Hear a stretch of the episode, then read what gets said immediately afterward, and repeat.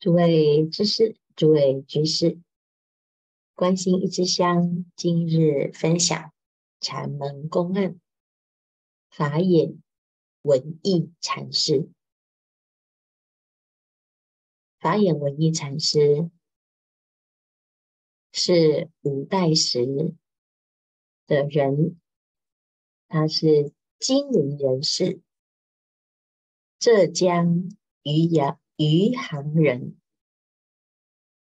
后来他在金陵，就是南京哈，住席在清凉院，所以大众后人都称他为清凉文义。七岁时，他依心定智通院的全伟禅师落法，若林。受具于越州开元寺，于明州玉王寺，从律匠西觉律师就学毗尼，就其为止。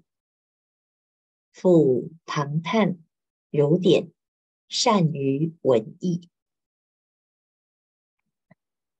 这位文艺禅师，他非常的有才华。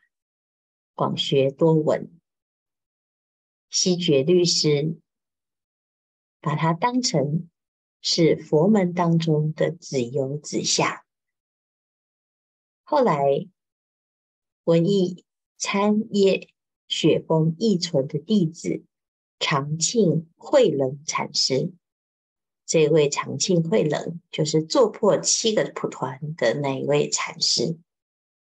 以后云游到漳州，见到地藏贵称，与地藏贵称禅师论道，自知有所欠缺，决心留下来学习。听到贵称禅师说：“若论佛法，一切现成而了悟，即心是佛的道理。”晚年，他住席在金陵清凉院禅受佛法，故曰清凉文义。因为受到南南唐国主的尊重，他先住在金陵报恩院，后来住席清凉院，相继弘化，门徒很多。司法弟子有天台德绍禅师。清阳太清禅师、灵隐青松禅师、归宗易柔禅师等等，在后周世宗显德五年的时候，世吉年七十四，谥号大法眼禅师，他的法系啊，被后人称为法眼宗，他是禅宗。五家七派的其中一宗叫做法眼宗。今天介绍几个他相关的故事。文义禅师他为了探究禅门的选址，于是辞别了律师，去游方参学。刚刚开始呢，他去参谒福州的长庆慧能禅师，久久未能契入。发明本性，于是就协同少修及法金禅师三个人结伴，继续参学之路。那途中呢，他经过了漳州罗汉贵称禅师住席的地藏院，为风雨所阻，即暂坐休息，向火取暖，因而参访罗汉贵称禅师。贵称禅师啊，就问上座。此行往哪里去？文艺回答：行脚去。贵称就问啊：行脚做什么？文艺回答：不知。贵称说啊：不知最亲切。啊，一般呢，我们会问：你要做什么啊？啊，那他会回答。我要行脚，你为什么要行脚？其实古人在行脚，所谓的行脚就是参学。那以前没有交通工具，就是两只腿。这两只腿啊，四处走走，那不是去逛逛，也不是去游历，也不是去观光，而是呢，要来找到究竟自己修行的目的是什么。此生来到了这里，到底生从何来，死往何去？要明本来大事。但是文艺呀，他其实还是很茫然，究竟自己要修行，修的是什么？我行脚到底要找什么？找到哪一个师父，才真正是能够解惑？或者是应机呢？那结果罗汉啊，罗汉贵车禅师他讲：“不知最亲切。”这句话似乎是一般人他不太容易去回答。一般呢，听到不知啊，那可能呢，回答就是你不知道，你还在这边乱逛，那你何必出来行脚？但是啊。罗汉贵琛禅师说的，的确是如此。因为你讲你不知啊，他提及的确是真实的。你真实的心，你很老实的面对，而不会强装作自己明白或了解。有时候我们为了掩盖自己的无知，却讲了很多冠冕堂皇的语言。啊，我为什么要行脚啊？为了要参明本来面目。为什么要行脚啊？为了要了解祖师西来意。为什么要行脚啊？啊，有很多种种的，哎，佛教的名词。文艺呀，他就回答不知，真的不知啊。我们哪里知道自己要做什么呢？那不知就是最老实的。所以不知最亲切。贵琛就问啊：山河大地与上座自己是同是别呀、文艺回答：别。请问外面的山河大地呀、啊，和文艺你是同啊？一般人讲。山河大地就是外面的世界啊，自己是自己呀、啊，所以文艺呀、啊、就回答别。但是罗汉贵称就竖起两只手指啊，这两只手指啊，到底是什么意思啊？文艺禅师看到了就回答同。那罗汉贵琛呢？他又竖起两只手指，便起身而去。到底在讲什么呢？雪止天晴，三人迟行。啊，下雪了嘛，所以大家没办法走，就在罗汉贵琛禅师的地藏院，在这个地方住席。在住席期间呢，就发生了这个罗汉贵琛跟他的对话。那现在呢？雪指天晴，这三个人啊要继续走。罗汉贵琛呢就送三个人就走到山门，问上座寻常说：三界为心，万法唯识。于是他只停下一片石头，就问啊：且道此时在心内还是在心外呢？三界唯心，万法唯识啊。那么，三界一切万法都在心内，还是在心外？这跟前一段是一样的问题呀，只是问的方法不同。好，那这时候啊，文艺就说在心内，表示的文艺，他每一次啊。都是用理解的哦。为什么？因为前面在讲山河大地与上座自己是同还是别？啊，他就回答是别。一般人就是三界在外面，自己呀、啊、是自己，所以他讲别。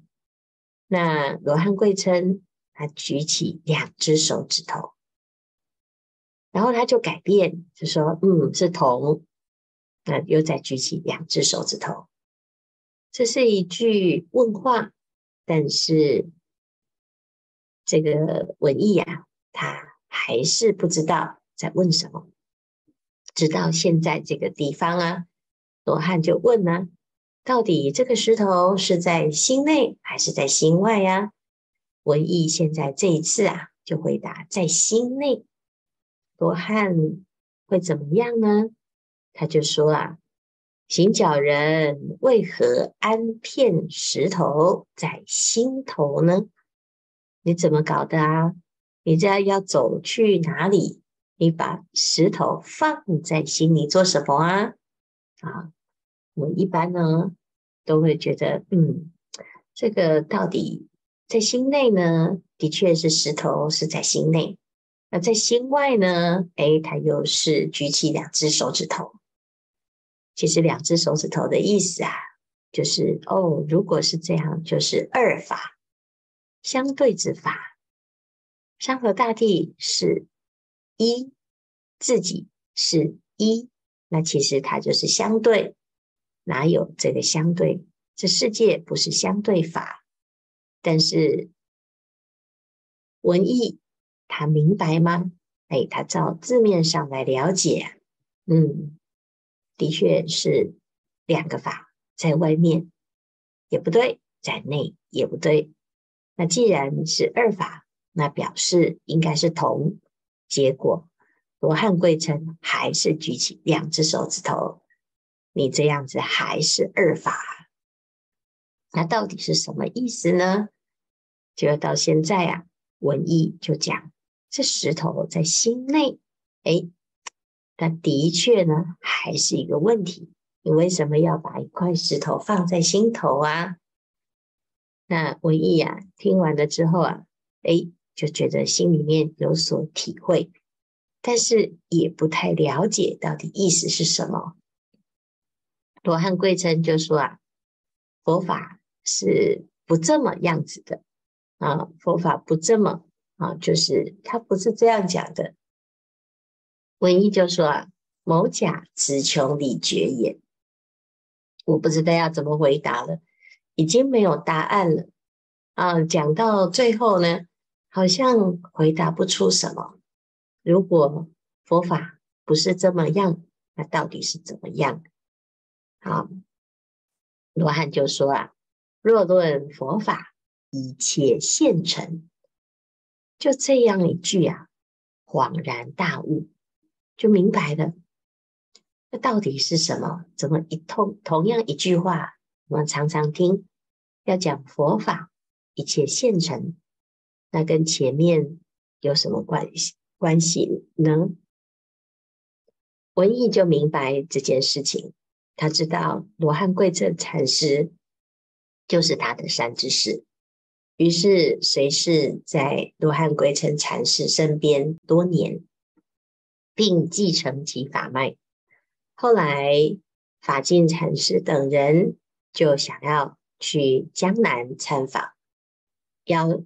文艺一同前往，行至临川，文艺受临川的州牧之请，住持崇寿院。那在崇寿院期间呢，啊，文艺呀就非常的精进，而且法习殊胜啊，很多人来参学。那其中呢，有几个。非常有名的公案，文艺讲啊，色不到耳，声何处眼？眼色耳身，万法成办。那这是一个问题啊，色不到耳啊，声不到眼，眼对耳声，啊，眼对色。耳对声，所以眼色耳身。那这是相对，相对呢，就是万法的规则。那有一个僧人就问法眼文义禅师啊，他说：“月即不问，如何是指？一切万法都是现成的。那我们在眼对色，耳对声啊，那到底要明什么呢？所有的佛法其实都是标月之指，为了要明那个月亮嘛。那结果有一个僧人就来问他：“我现在不问月亮，请问如何是指啊？啊，这个指头是什么？什么是标月之指？”文义回答：“月。”嗯，既然标月之指，它就不是月嘛。标月之指，为了要指出月，那请问什么是指啊？其实啊，在这里我们又谈到，如果有能标之指，有所标之月，它还是二法。但是文义它是用禅宗绝对之法、一体之法来回答，所以没有指，其实所有的都是月。因为佛法一切现成，好，那这是第一个故事哦。那又有一个僧人啊，就问如何是第二月啊？在《楞严经》里面，我们讲过第一月跟第二月，一个是正月，一个是捏木之望的第二月。那有僧人就问啊，如何是第二月？啊，他就问，他就说。森罗万象啊，一切万法，明明这个一切万法，森罗万象，怎么会是第二月呢？森罗万象不是第二月的。好，那就问，好吧？那你既然说第二月是森罗万象，那么如何是第一月呢？文义就回答：森罗万象。好，那这次呢，他回答的是。万象森罗，还不是一样啊？就是万象森罗或森罗万象。这个禅师的回答是超过一般人能想的。啊，如果一个研究经教的人，就会来跟文义禅师辩论，为什么？因为你讲的都是错的，你的答案都不对。山河。大地、日月星辰，啊，它是色法、身法、相法，啊，那乃至于的，它是一切的心的幻象，它不是第二月，也不是第一月，但是对文义禅师来说，都是第二月，也是第一月，因为万法本自具足，本是一体，没有分一二三四啊。所以文义啊，他这样子的回答，让我们可以真的明白禅师的回答。他不顺着一般人的思维理路在走，也不顺着经典的文义在走，他直接直指究竟之法，直指人心，直接从不思不议不假造作的这个心之本体来谈。这一切的佛法，乃至于谈这一切现象。那各位，我们在看禅宗公案的时候啊，不要把它当成是一种文字或者是经文，把它背起来。这不用背起来啊，因为答案也不会是这样。文艺有文艺的角度，我们有我们的理解。就像法眼文艺禅师他回答罗汉贵称：“我其实啊。”不知不知什么，不知行脚为何，也不知自己是谁，乃至于这一切佛法是现成。那现成是什么呢？眼前所见的一切森罗万象，它都是自己。山河大地与自己其实没有差别。那这是我们今天啊。分享了清凉院法眼文一禅师的内容。这个禅宗公案呢，让自己呀、有一点有趣的对话，看到不同的禅师有不同的风格。